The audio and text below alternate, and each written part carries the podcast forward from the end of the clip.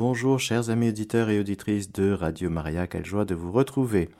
Aujourd'hui, en ce jour béni que le Seigneur nous donne, car voici que le, le jour que fit le Seigneur, jour de fête et de joie. Oui, frères et sœurs, lorsque nous vivons avec Dieu, nous apprenons à être heureux. Voilà, aujourd'hui, plongeons cette catéchèse dans le cœur immaculé de Marie pour que elle nous aide à recevoir ce que nous avons à recevoir de la part du Seigneur lui-même à travers cette catéchèse qui porte sur l'Église. Je vous salue Marie, pleine de grâce, le Seigneur est avec vous. Vous êtes bénie entre toutes les femmes, et Jésus, le fruit de vos entrailles, est béni. Sainte Marie, Mère de Dieu, priez pour nous pauvres pécheurs, maintenant et à l'heure de notre mort.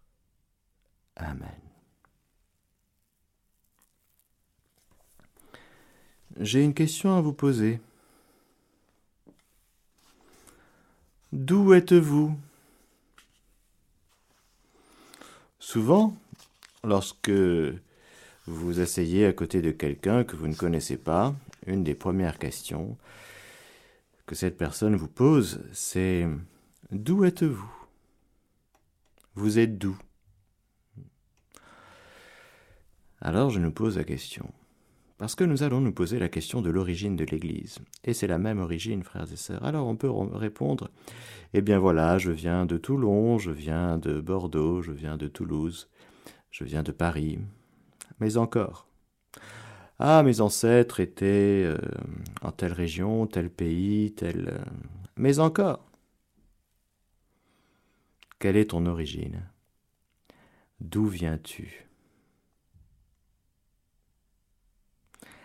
La question de l'origine est très importante parce que cela nous, montre notre identité profonde.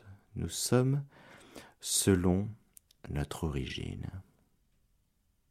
Il y a une trace entre le point de départ et ce que nous sommes aujourd'hui.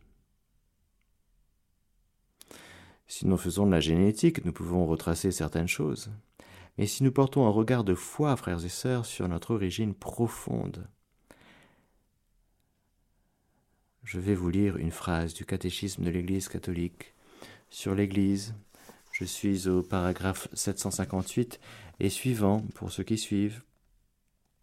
Pour scruter le mystère de l'Église, il convient de méditer d'abord son origine dans le dessein de la très sainte Trinité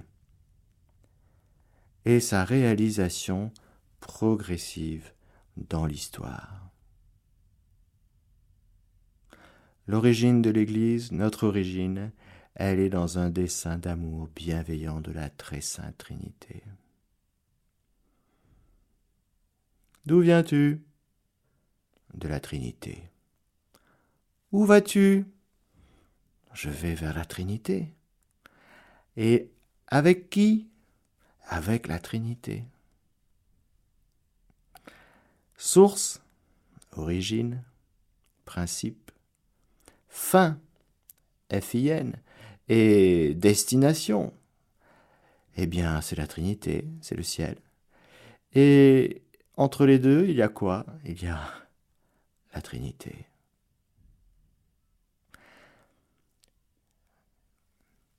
Le Père éternel, par la disposition absolument libre et mystérieuse de sa sagesse et de sa bonté, a créé l'univers.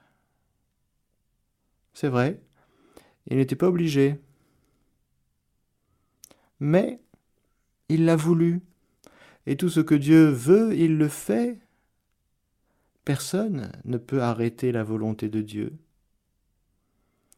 Et personne, ni le diable, ni personne ne peut empêcher Dieu de faire ce qu'il a à faire.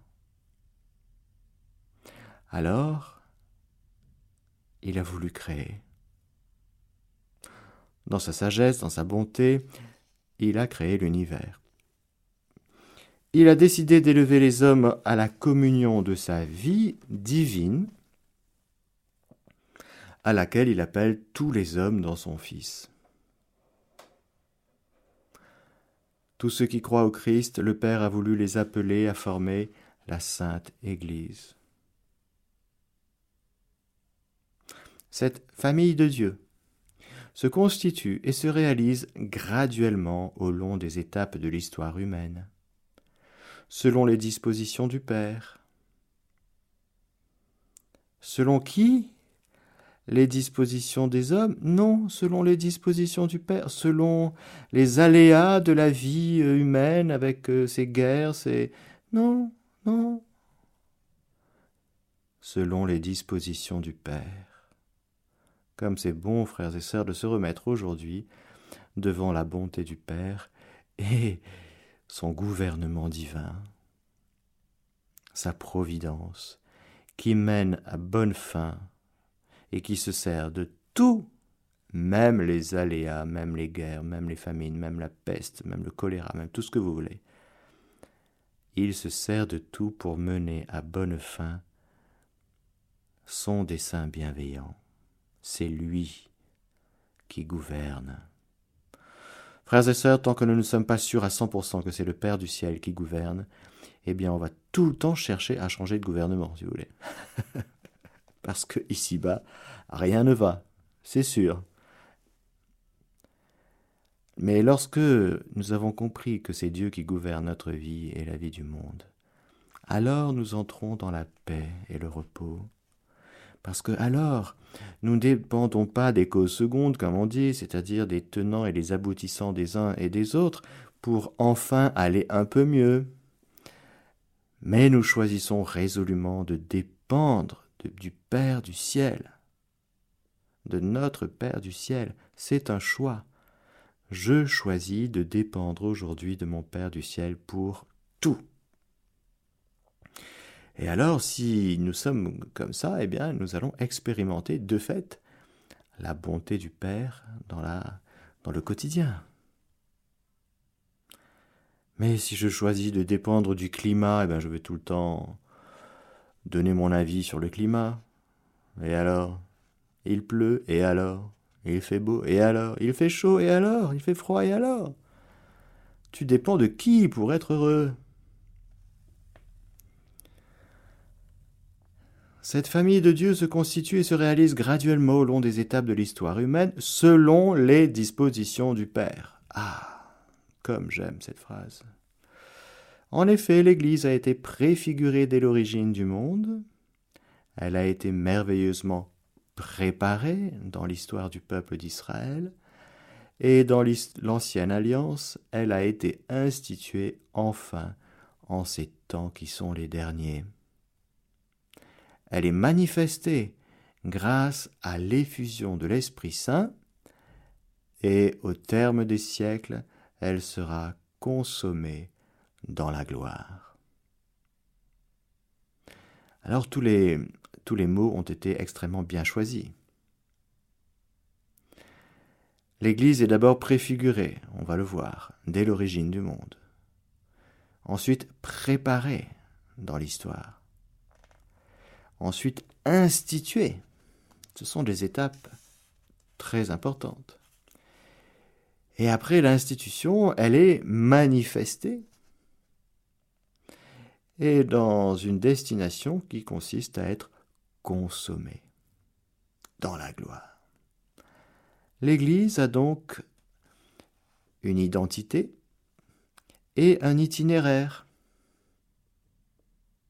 avec un point de départ, le ciel, la volonté divine. Dieu, le Père, le Fils et le Saint-Esprit veut l'Église.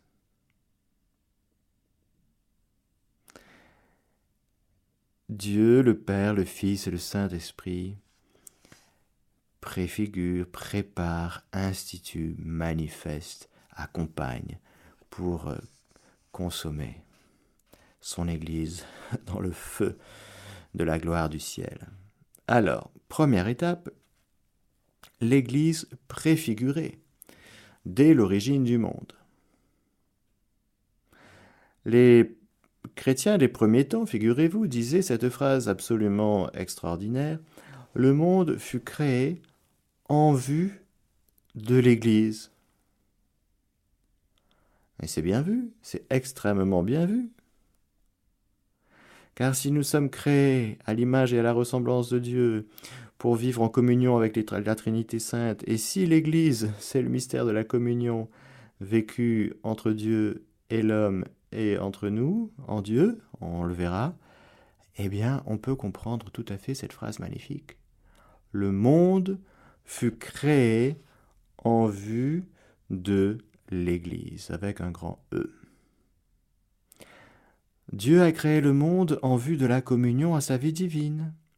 Communion qui se réalise par la convocation des hommes dans le Christ, on l'a vu, et cette convocation, c'est l'Église. L'Église est la fin de toute chose, FIN, la finalité.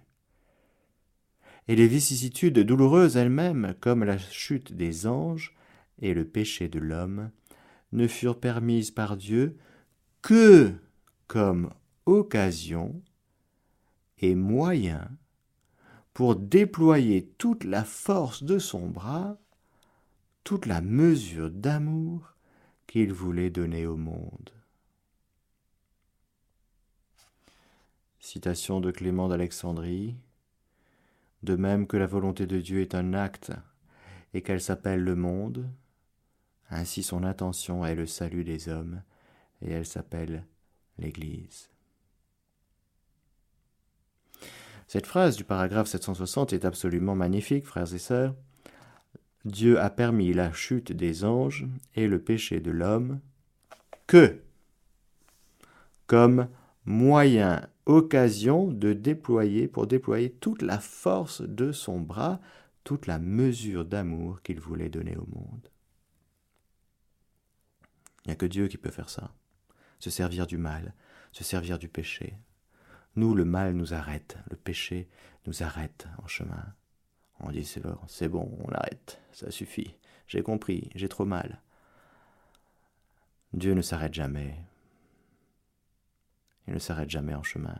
Et il est le seul à pouvoir se servir du mal, du péché, même de la mort, pour manifester quelque chose de plus grand dans l'ordre du bien.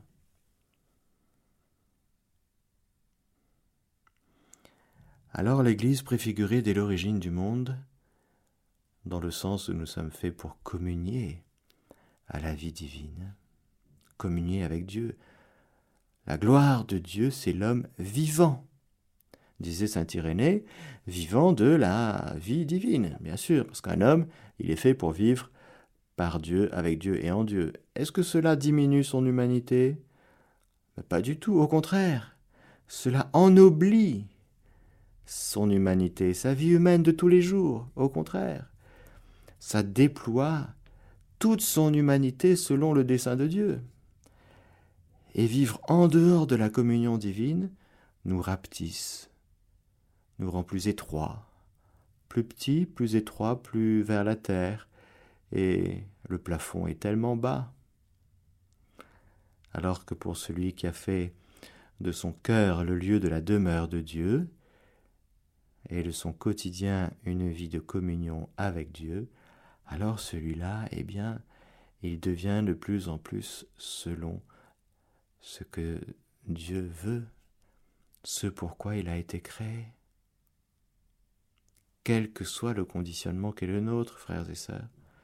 Je le redis et le redis, notre bonheur n'est pas dans notre conditionnement. Les saints, les martyrs, ceux qui sont en prison pour le Christ Jésus, eh bien, ils sont là pour nous le montrer. Nous, on a toujours l'impression que plus notre milieu vital va être sympa, plus on va être heureux. C'est sûr qu'un bon milieu vital, c'est très appréciable. Et ce n'est pas du tout contre la volonté de Dieu, bien sûr. Mais il y a des contextes très compliqués, de fait, objectivement. Mais le cœur de l'homme est capax dei, capable de vivre quel que soit son milieu vital de tous les jours, son contexte, son conditionnement, il est capable de vivre avec Dieu. Et c'est ça, notre bonheur. Notre environnement, nous le transformons, frères et sœurs, de l'intérieur. Alors c'est sûr qu'on peut planter des plantes vertes et, et toujours améliorer notre environnement de l'extérieur. Pourquoi pas? Mais c'est du dedans que Dieu nous touche, que Dieu nous transforme, que Dieu nous sanctifie. L'Église est donc préfigurée dès l'origine du monde et elle sera préparée dans l'ancienne alliance. Le rassemblement du peuple de Dieu commence à l'instant où le péché détruit la communion des hommes avec Dieu et celle des hommes entre eux. Le rassemblement de l'Église est pour ainsi dire la réaction de Dieu au chaos provoqué par le péché. Cette réunification se réalise secrètement au sein de tous les peuples. En toute nation, Dieu tient pour agréable quiconque le craint et pratique la justice. Il y a donc une préparation lointaine du rassemblement du peuple de Dieu qui commence avec la vocation d'Abraham. Un moment très important, à qui Dieu promet qu'il deviendra le père d'un grand peuple. C'est la préparation lointaine. Il y a eu d'abord, nous avons connu, frères et sœurs, l'humanité a connu ce moment de grâce dans l'état de sainteté et de justice originelle, de communion avec Dieu, de vie dans la divine volonté, nous avons connu ça. On ne sait pas combien de temps ça a duré, mais on sait que ça ça n'a pas duré cinq minutes. Il y a eu les actes posés dans la grâce. Et il y a eu cette désobéissance. Et il y a eu un avant et un après. Et au soir de la chute, Dieu réagit, Dieu c'est une manière de dire, mais il intègre la faute, il intègre le chaos, il intègre le péché et ses conséquences, la souffrance, la maladie, la mort, et toutes ces, choses abominables que Dieu n'a pas voulu, mais qu'il a permis et qu'il l'a permis uniquement, je vous répète, que parce que il peut s'en servir comme occasion et moyen pour déployer toute la force de son bras, toute la mesure d'amour qu'il voulait nous donner. Autrement dit, le chaos, la voie, les, les ténèbres sont désormais pour nous des occasions pour que nous puissions rencontrer un sauveur. Le pécheur peut désormais rencontrer son Dieu à travers son Sauveur, et uniquement son Sauveur, car de fait, au soir de la chute, l'homme a besoin d'être sauvé, de rencontrer à nouveau non pas un Dieu qui n'est que bonté et douceur, mais un Dieu qui est aussi miséricordieux.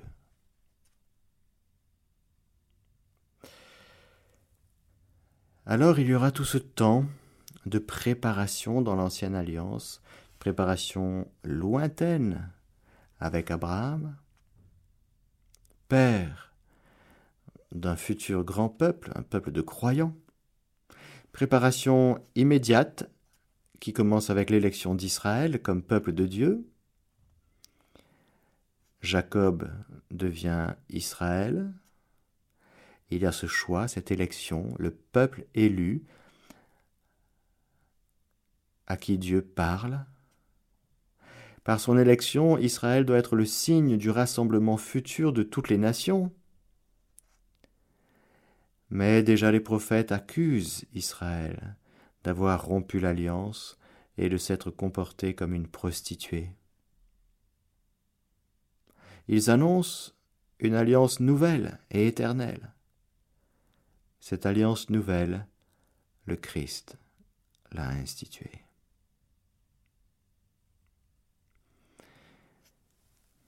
Tout ce que va vivre le peuple d'Israël en termes de relation avec Dieu qui parle, qui parle à travers euh, les pères, qui parle à travers les prophètes, à travers son culte aussi, sa manière de vivre, à travers sa manière de vivre la loi divine donnée à Moïse, transmise. Eh bien, si cette loi n'est pas falsifiée, si les commandements de Dieu ne sont pas diminués au profit de des préceptes qui ne sont qu'humains, comme dira Jésus, en reprochant aux pharisiens, aux scribes justement de s'être écartés de la loi divine, de l'obéissance au Père. Car la clé, c'est l'écoute. Écoute Israël, c'est l'obéissance à la parole du Père, l'obéissance au Père. Et quand on se rabat sur une obéissance au texte et qu'on oublie l'auteur de l'écriture qui parle, qui est vivant, qui parle au cœur, eh bien, on devient un scribe et un casuistique. À se dire, ah, mais il n'a pas respecté la loi, ah, le petit commandement, euh, le petit alinéa. Hmm? C'est pas bien.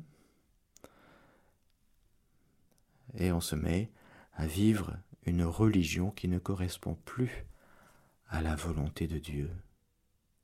Notre le rapport à Dieu n'est plus dans ce que Dieu attend de l'être humain. Pourquoi?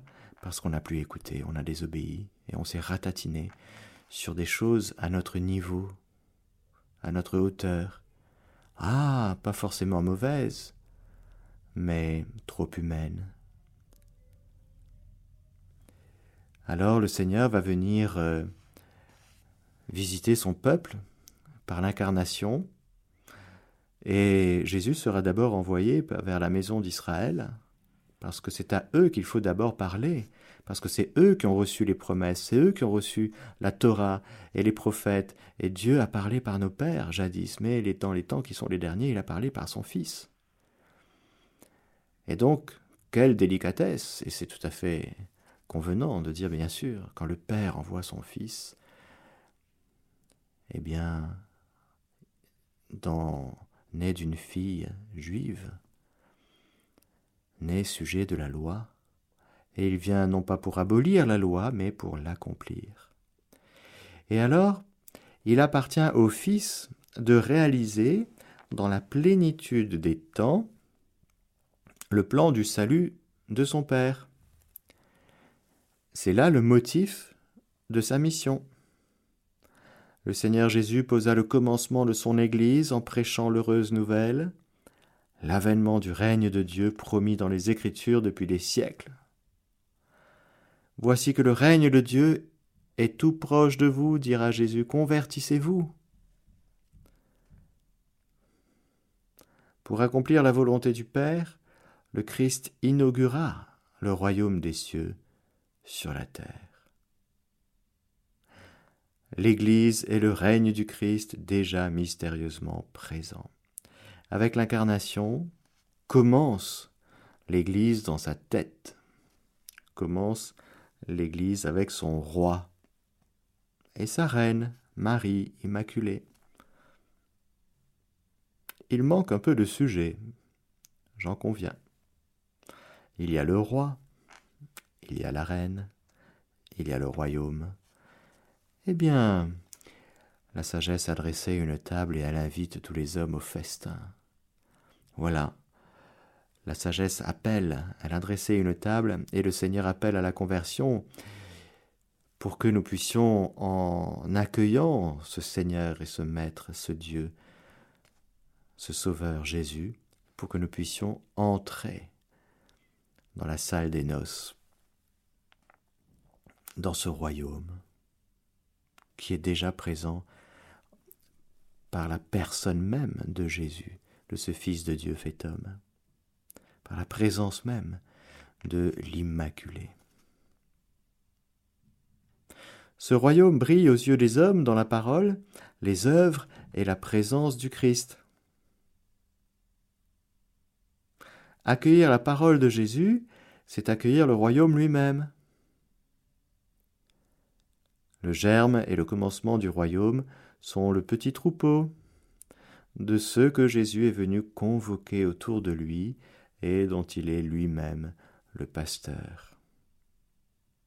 ils constituent cela la vraie famille de Jésus. Oui, parce que dans la famille humaine, j'allais dire du clan de Nazareth, eh bien tout le monde n'a pas accueilli Jésus comme il aurait fallu. Certains n'ont pas basculé dans la foi, ils sont restés avec un regard humain, ils ont pensé que ce Jésus était le fils de Joseph et de Marie, et charpentier de père en fils, si vous voulez, mais il a été la pierre d'achoppement. D'abord pour euh, les Nazarétains, et puis pour tous ceux qui ne veulent pas ouvrir leur cœur et accueillir Jésus dans la foi et se bornent à une connaissance trop humaine et uniquement humaine sur Jésus. Ceux-là disent des choses très intéressantes sur Jésus. Ils ne sont pas loin du royaume, mais ils ne sont pas dans le royaume. Pourquoi? Parce que pour être dans le royaume et vivre du royaume, il faut naître d'en haut et il faut avoir la foi Alors, ceux et celles qui viennent avec le cœur doux et humble, et qui viennent auprès de Jésus, qui l'accueillent dans leur cœur, les petits, les humbles, et alors ils sont tout contents, bah oui, parce que nul homme n'a parlé comme cet homme, et sur, sur ses lèvres, la grâce est répandue sur ses lèvres. Et puis c'est si bon d'être auprès de Jésus. Auprès de Jésus, frères et sœurs, nous expérimentons que la vraie vie en Dieu,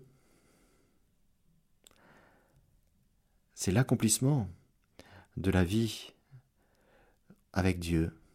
Cette vie divine que nous avions perdue, on ne savait pas bien comment vivre avec Dieu, et puis il fallait qu'on apprenne un peu, et puis c'est extraordinaire. Tu veux vivre avec Dieu?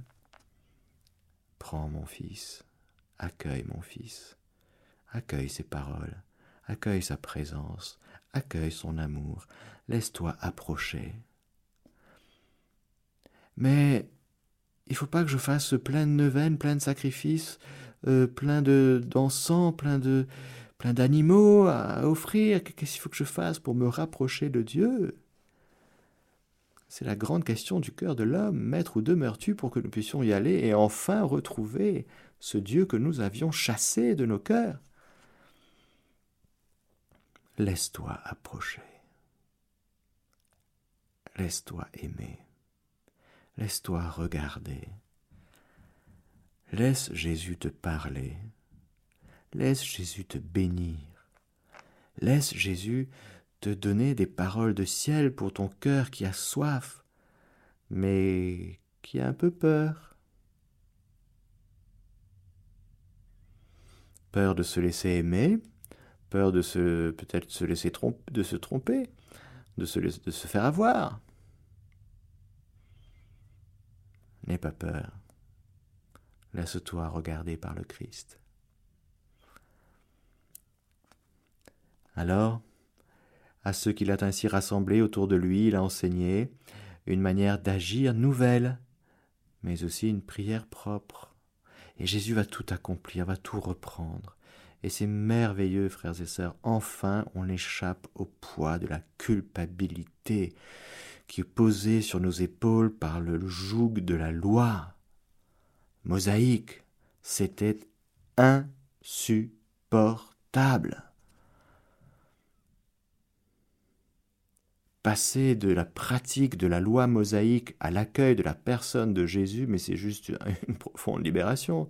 C'est du grand bonheur, c'est le bonheur.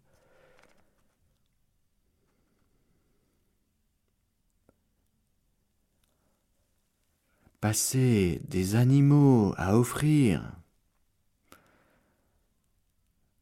à entrer dans le sacrifice du Christ, mais c'est un, accomplissement phénoménal, mais tellement profondément libérateur, encore une fois.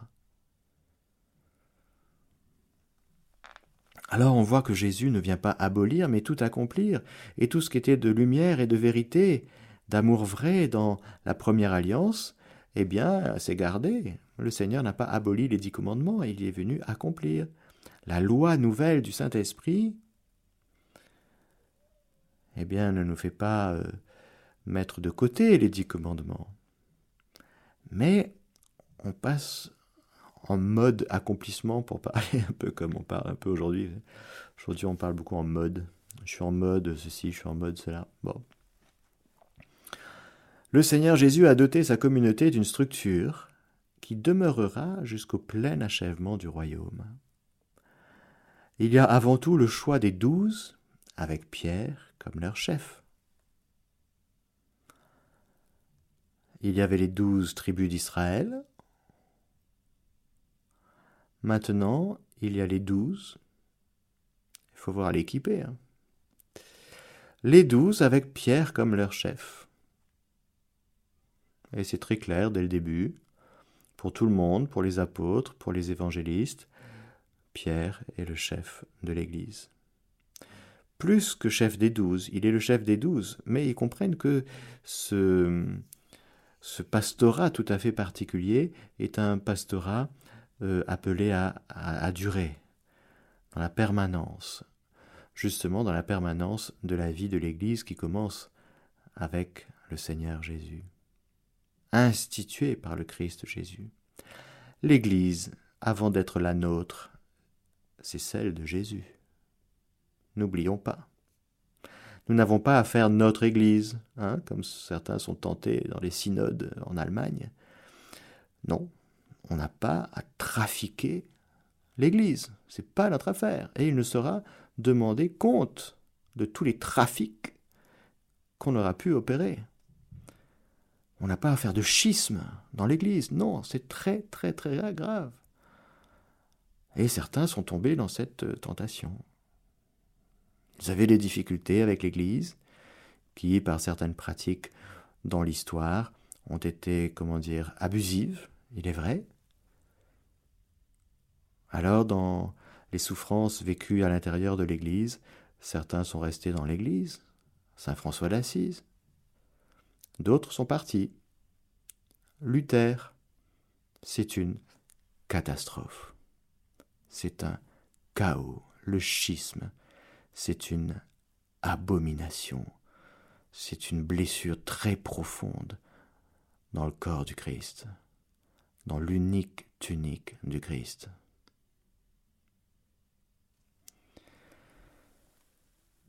Il faut revenir à l'Église de Jésus,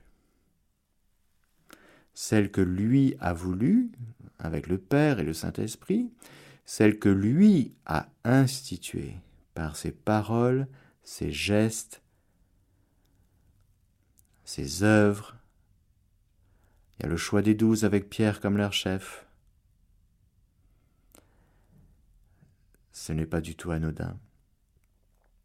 C'est le premier collège épiscopal autour du Christ tête, et puis ce qu'on appellera la succession apostolique il y a les apôtres, les douze, et puis, euh, eh bien, ces, ces douze, eh bien, c'est une institution qui perdure à travers la succession apostolique.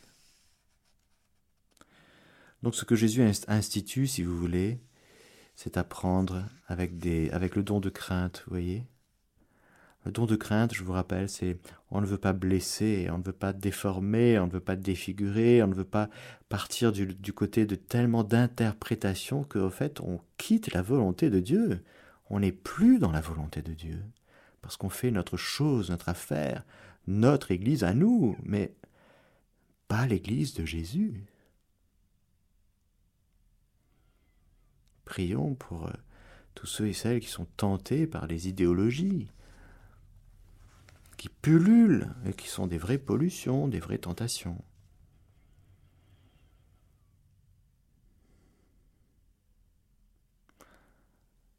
Par tous ces actes, le Christ prépare et bâtit son Église. Mais l'Église est née principalement du don total du Christ pour notre salut. Il y a les actes, les paroles, les œuvres, mais toujours, aussi et principalement, le don total du Christ pour notre salut. anticipé dans l'institution de l'Eucharistie et réalisé sur la croix. Le commencement et la croissance de l'Église sont signifiés par le sang et l'eau sortant du côté ouvert de Jésus crucifié. L'Église, frères et sœurs, est le fruit de la douleur. C'est un enfantement dans la douleur, dans des souffrances innommables. Les souffrances de la croix, les souffrances de celui qui se livre tout entier et jusqu'au bout pour que nous puissions retrouver la communion avec Dieu et entre nous, pour que nous puissions enfin sur cette terre vivre ce pourquoi nous sommes faits, eh bien ça a coûté tout le sang du Christ. Le coût a été immense. Et c'est un coût, un prix qui a été vécu avec amour. C'est un enfantement dans la douleur, mais c'est un enfantement d'amour. Le Christ m'a aimé, il s'est livré pour moi. Le Christ nous a aimés, il s'est livré pour nous. Et si nous disons cela, bien sûr, nous pensons à l'Eucharistie. Parce que l'Eucharistie, ce n'est pas simplement un souvenir, hein. ce n'est pas simplement une scène, euh, un rappel de ce que Jésus a fait il y a 2000 ans, pas du tout. On n'est pas dans un album photo, on n'est pas dans un album... Euh, c'est pas ça. L'Eucharistie, c'est l'actualisation du mystère de la croix sous un mode non sanglant, mais sacramentel. Le Christ vit toute la réalité de son mystère, de la croix, de la résurrection, dans l'Eucharistie, et nous donne accès, nous rend contemporains au don total de Jésus qui se livre par amour pour nous. Et ce sang, c'est vraiment du sang, ce n'est plus du vin, c'est le sang du Christ, versé à la croix. C'est le même. C'est le même, frères et sœurs. Le sang du Christ à la messe, c'est le sang du Christ de Jésus à la croix, c'est le même sang. Sous un mode sacramentel. Le vin n'a pas un goût de sang. On garde les espèces du vin. Et si on boit trop de sang du Christ, on va être ivre. Parce que ces espèces du vin gardent les propriétés. Mais la substance a changé il y a eu transsubstantiation. C'est-à-dire, ce n'est plus du pain, ce n'est plus du vin, c'est le corps du Christ, le sang du Christ. Et c'est ce sang, c'est ce vrai sang, c'est ce corps, ce vrai corps du Christ.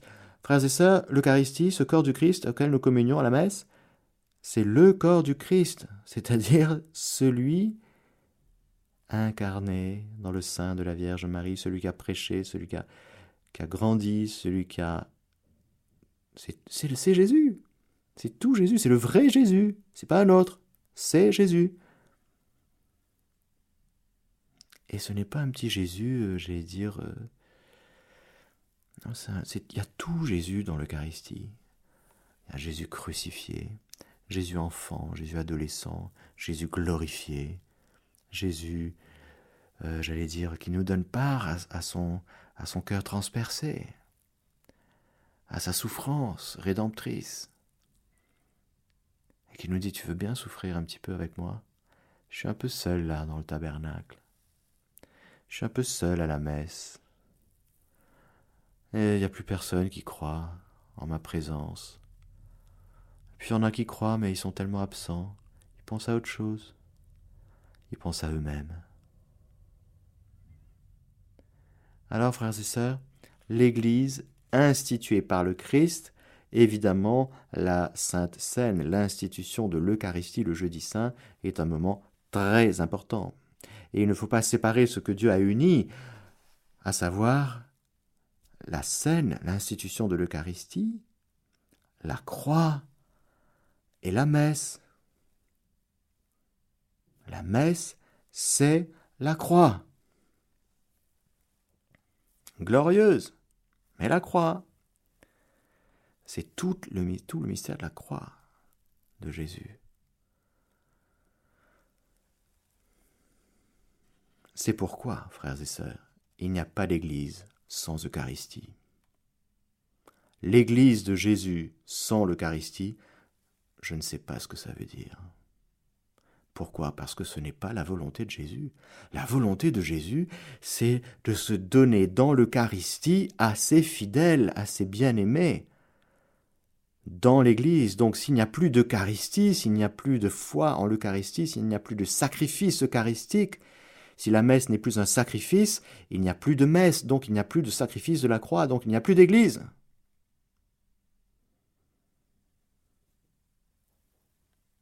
Il y a des communautés ecclésiales, des chrétiens qui se rassemblent pour prier. Mais l'Église dont nous parlons, l'Église de Jésus-Christ, c'est indissolublement lié à l'Eucharistie. Alors il faut faire très attention, il ne faut pas blesser l'Eucharistie, griffer l'Eucharistie, abîmer l'Eucharistie. Et faire comme disait le père Daniel Ange un jour, non, non, non, l'Eucharistie n'est pas un pique-nique entre copains, non.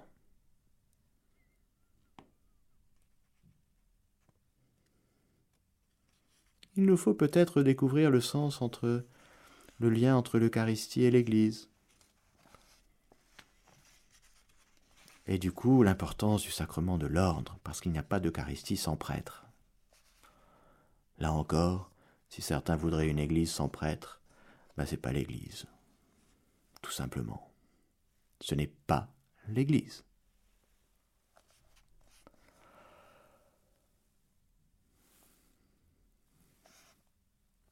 Cette église est instituée par le Christ, qui se livre après non seulement avoir offert des paroles qui sont de l'ordre de l'institution, qui sont constitutives d'une réalité appelée à perdurer dans le temps,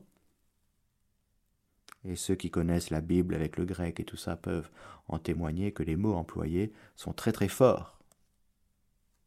Et ils sont très clairs à ce sujet. Parole et geste. Et le grand geste de Jésus, c'est de se livrer.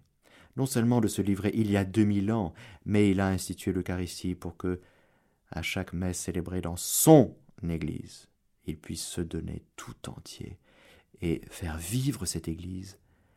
Mais l'Église vit de qui, de quoi? Bah De lui, de ce Jésus, mais de rien d'autre. Nous parlons de l'Église de Jésus-Christ. Alors, ne séparons pas l'Église de l'Eucharistie et du sacerdoce, le sacrement de l'ordre. Le sacrement de l'ordre est ordonné à l'Eucharistie. Un prêtre, il est fait pour, pardonnez-moi l'expression, fabriquer l'hostie. Voyez S'il n'y a pas de prêtre, il n'y a pas d'Eucharistie. S'il n'y a pas d'Eucharistie, il n'y a pas d'Église. Merci Seigneur pour l'Eucharistie, merci Seigneur pour d'avoir institué l'Église dans ton sang. Tu as scellé, tu nous as enfantés, tu nous as nourris, tu nous nourris comme une mère enfante, frères et sœurs. Elle donne son sang. La maternité, c'est pas euh, gérer un enfant, c'est les jeunes mamans, elles voient ça. C'est jour et nuit, non-stop, 24 heures sur 24 c'est être livré dans sa chair pour que le petit eh bien, puisse se nourrir dans le sein maternel et puis sur le sein maternel. Et puis ben voilà on accompagne le petit qui pousse. Mais une maman c'est bien et puis le papa aussi. Mais surtout la maman parce que il y a la chair livrée. Elle donne son sang la maman. Elle donne sa chair. Et si elle dit bah, j'arrête, j'en ai marre, j'arrête, bah, le petit va mourir. C'est une analogie pour bien faire comprendre que le Seigneur ne s'arrête pas. Il se donne aujourd'hui et actuellement dans son Église, à son Église, par le don total de sa vie à travers l'Eucharistie. Merci Seigneur d'avoir institué l'Eucharistie. Merci pour ton mystère de la croix et l'Église qui sont intrinsèquement liés. Amen. Alléluia. Je vous donne la bénédiction du Seigneur, que le Seigneur Tout-Puissant vous bénisse, le Père, le Fils et le Saint-Esprit. Amen. Chers auditeurs de Radio Maria, c'était la catéchèse du Père Mathieu que vous pouvez réécouter en podcast sur notre site internet www.radiomaria.fr.